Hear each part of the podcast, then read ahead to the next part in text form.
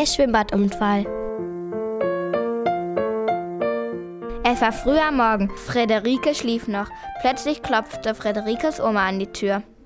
Frederike, aufstehen, die Sonne scheint, raus aus den Federn, kleine Schlafmütze. Frederike meinte, Kann ich heute ins Schwimmbad gehen? Nur wenn du dich jetzt ganz schnell anziehst. antwortete die Oma nett. Nach dem Frühstück machte sich Frederike auf ins Schwimmbad. Tschüss, Omi. Tschüss, Rike, viel Spaß. Verabschiedeten sich die beiden.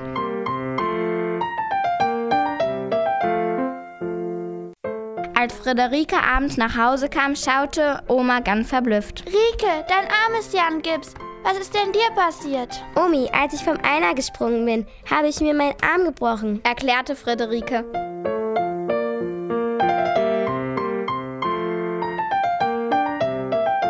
Am nächsten Morgen fragte Frederike wieder. Oma, darf ich heute wieder ins Schwimmbad? Heute wird der Dreier eröffnet. Der war gestern noch nicht offen. Mit deinem gebrochenen Arm? Sei aber vorsichtig, dass der nicht nass wird. Am Abend sagte die Oma, Frederike, wie siehst denn du aus? Du hast ja noch mehr Gips. Omi, ich habe mir die Beine und den anderen Arm gebrochen. sagte Frederike. Oh mein Gott, geh schnell ins Bett. Schlaf ist die beste Medizin. Am nächsten Morgen fragte Frederike wieder die Oma. Oma, kommst du heute mit ins Schwimmbad?